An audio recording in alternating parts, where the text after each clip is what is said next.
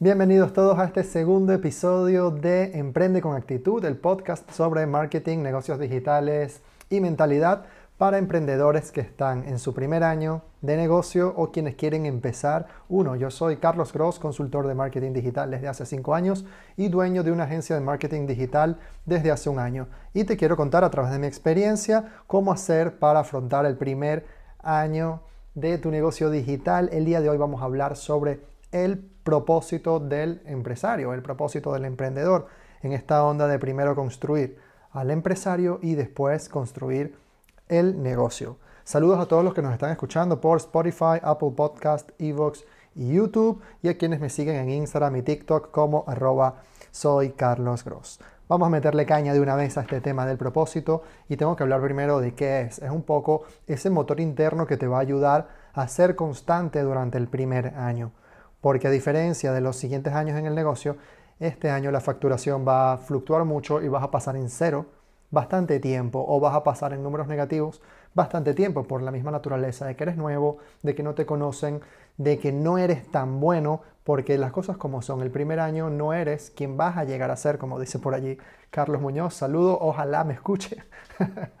Pero un poco eso, ese propósito va a ser esa razón de ser que te mantenga en pie y también representa un poco la responsabilidad que tienes tú con la sociedad, la razón de ser de tu negocio y como tal tienes que tomarlo como una responsabilidad. Porque si tú vas a atar tus acciones a la facturación, estimado, te voy a decir que en tres meses te vas a rendir, porque en tres meses no vas a tener la facturación que desearías. ¿Y qué es lo que te va a motivar a mantenerte allí? El propósito, la responsabilidad que tú tienes con el mundo. Y sirve precisamente para mantenerte en pie guiar tus acciones diarias y sobrepasar el primer año, que es donde 9 de cada 10 emprendimientos fracasan en España. Entonces tienes que tener un motor intrínseco que te ayude a continuar cuando las cosas se pongan difíciles porque se van a poner difíciles. Y tienes que prepararte para ello y la preparación para ello no tiene nada que ver con el modelo de negocios, tiene que ver con tu manera de pensar y por eso aquí hablamos también de mentalidad, que es el factor más importante a la hora de emprender. Primero nos hacemos empresarios, y después nos hacemos dueños de un negocio.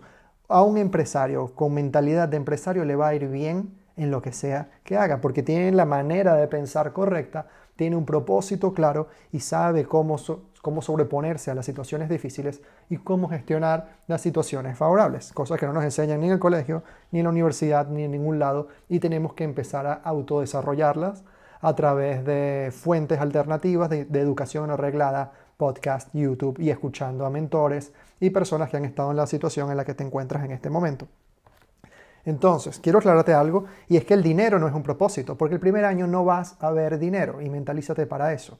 Pueden pasar meses donde no vendas nada o meses donde empieces a vender muy barato y no te paguen lo que realmente vale. Entonces, ¿qué es lo que te va a mantener allí? El propósito. Y el propósito de hacer un negocio, repito, no es hacer dinero. El dinero es una consecuencia de las acciones diarias que tomas en el ejercicio de cumplir tu propósito. Si tú tienes un propósito claro y tienes unas acciones diarias que vas a repetir todos los días, al final vas a conseguir dinero. Pero tu foco tiene que estar en cumplir ese propósito y en repetir acciones diarias todo el tiempo de manera constante, independientemente de si entra dinero o no entra dinero. Porque con el paso del tiempo, si actúas de esta manera, eres y estás alineado con tus valores, tu propósito y tu razón de ser, vas a empezar a ganar dinero. Y no solamente lo que esperas, vas a sobrepasar lo que realmente estás esperando. Y te lo digo con toda la autoridad del mundo porque yo estuve allí. A mí me tomó aproximadamente tres meses conseguir el primer cliente y la verdad que fue horrible. Después, como a los cinco meses, el segundo. Pero entre el mes 6 y el mes 9, mi negocio, mi agencia de marketing digital, dio un salto cuántico y yo empecé completamente desde cero completamente solo. Así que si lo hice yo, también lo puedes hacer tú, pero tienes que tener una mentalidad de lobo, de león, tienes que pensar diferente, tienes que tener un propósito claro y el dinero, te lo aseguro, estimado, va a empezar a llegar. Te voy a dar algunos ejemplos de lo que significa el propósito, porque ya deberías tener claro que para qué sirve, por qué es importante y demás, pero a través de un ejemplo es más fácil traducir eso de qué es el motor interno, tu razón de ser, bla, bla, bla. Por ejemplo, Disney tiene el propósito de crear felicidad brindando entretenimiento. ¿Y qué hace Disney en el ejercicio de crear felicidad brindando entretenimiento? Pues va a crear distintas plataformas, experiencias, parques, Disney Plus, etcétera, etcétera. Son acciones diarias que van tomando todo el tiempo para hacer que esa felicidad llegue y entretenga a las familias y a las personas de todo el mundo. Como consecuencia de eso, van a empezar a recibir dinero, pero no van a empezar a, recibir dinero el día 1. De hecho, Disney no recibió dinero el día 1, lo hizo mucho después, mientras se mantenía constante en el ejercicio de su propósito. En el caso de Netflix, su propósito es entretener al mundo con grandes historias. Y ellos pasan su día a día pensando y buscando soluciones y alternativas para crear series, buscar directores, buscar productoras, conseguir contenido que entretenga al mundo a través de grandes historias. No están buscando el dinero, están buscando estas grandes historias y crearon una plataforma que facilita que estas historias lleguen a las personas en el formato que actualmente conocemos. Y su foco siempre estuvo allí, no en el dinero, el dinero es la consecuencia. Y en mi caso personal, porque también quiero hablarte desde la experiencia, no solamente de casos abstractos, hoy en día mi propósito es inspirar a las personas a vivir de sus negocios digitales. Quiero inspirarlas porque yo también lo he hecho y la calidad de vida que se tiene es muchísima mejor. Hoy en día yo, yo soy completamente honesto y esto es algo que quiero que me caracterice. La transparencia, yo no facturo 10.000 al mes, como muchos emprendedores andan diciendo por allí en redes sociales. Mi negocio nació honestamente hace un año, lo monté completamente solo y empecé poco a poco a escalar. Al punto en que estoy hoy, después de 12 meses, pues tengo una cartera de clientes establecida, tengo clientes todos los meses, tengo cash flow, es decir, flujo de caja, ya me empecé a ganar un nombre en el sector y la facturación que tengo pues me permite estar viviendo de alguna manera de mi emprendimiento. En el punto en que estoy hoy me siento súper agradecido, orgulloso y feliz por haberlo logrado, porque 9 de cada 10 fracasan en el primer año y yo lo logré y por eso celebro y también una forma de celebrarlo es crear este podcast para ayudar a esas personas que están en ese punto en el que yo estuve y que me hubiese gustado también contar con el apoyo de otras personas. Y sé que en un año no voy a ser la persona que estoy siendo ahora y me reiré, espero que sea así, cuando diga eh, que en este primer año no facturaba 10.000 al mes, quizá el año que viene sí lo logre. No lo sé, ojalá sea así, pero trabajaré en ello. Por eso te comento, mi propósito es inspirar a las personas a vivir de sus negocios y todo lo que yo haga va a estar enmarcado en eso. Por eso estoy grabando este podcast, por eso creo contenido, por eso busco clientes con mi agencia de marketing digital, etcétera, etcétera. Y ahora aquí te voy a hablar del tema más importante y es cómo encontrar tu propósito. Porque esto te puede generar parálisis. Puedes decir, yo no sé para qué soy bueno, yo no sé cuál es mi propósito, entonces no hago nada. Normal, a mí también me pasó, pasé por allí y la mayoría de los emprendedores pasamos un poco por eso. Eh, desde mi experiencia hay dos formas de conseguir el propósito. Quizá hayan más, pero estas son las que yo descubrí. Si conoces otras, escríbeme y me las compartes, así también me entero. Las formas que yo conozco de encontrar tu propósito son dos.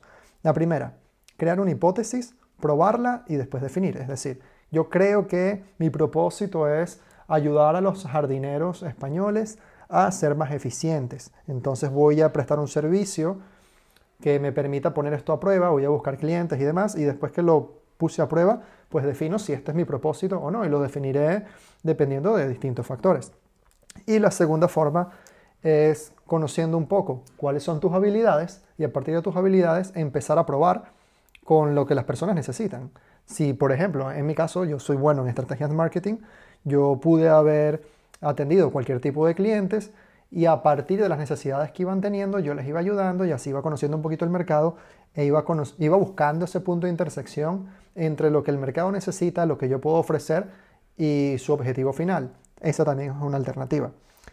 Desde mi experiencia, ¿qué hice yo? Yo empecé creando una hipótesis. Yo pensé cuando inicié mi agencia de marketing digital que mi propósito con la agencia era ayudar a los dueños de negocios a vender más. Empecé con dueños de restaurantes, que son lo que es el negocio que más hay aquí en España. Yo vivo en Tenerife, en las Islas Canarias. Empecé con esa idea de ayudar a dueños de negocios a vender más. Lo puse a prueba durante tres meses, conseguí un cliente, estuve tres meses buscando clientes y la verdad es que no me gustó y por eso quise renovar mi propósito. No me gustó la experiencia de prestar el servicio, no disfruté del proceso de buscar a esos clientes, no me enganchó la manera de crear el contenido y todo esto y simplemente eh, lo quise renovar. Y empecé con un segundo propósito que era ayudar a, emprendedores a crear marcas memorables. Empecé a buscar clientes, a hacer las tareas diarias que necesitaba para conseguir personas que quisieran crear marcas memorables y las conseguí. Y este propósito sí me gustó. Allí conseguí a mis primeros tres clientes grandes.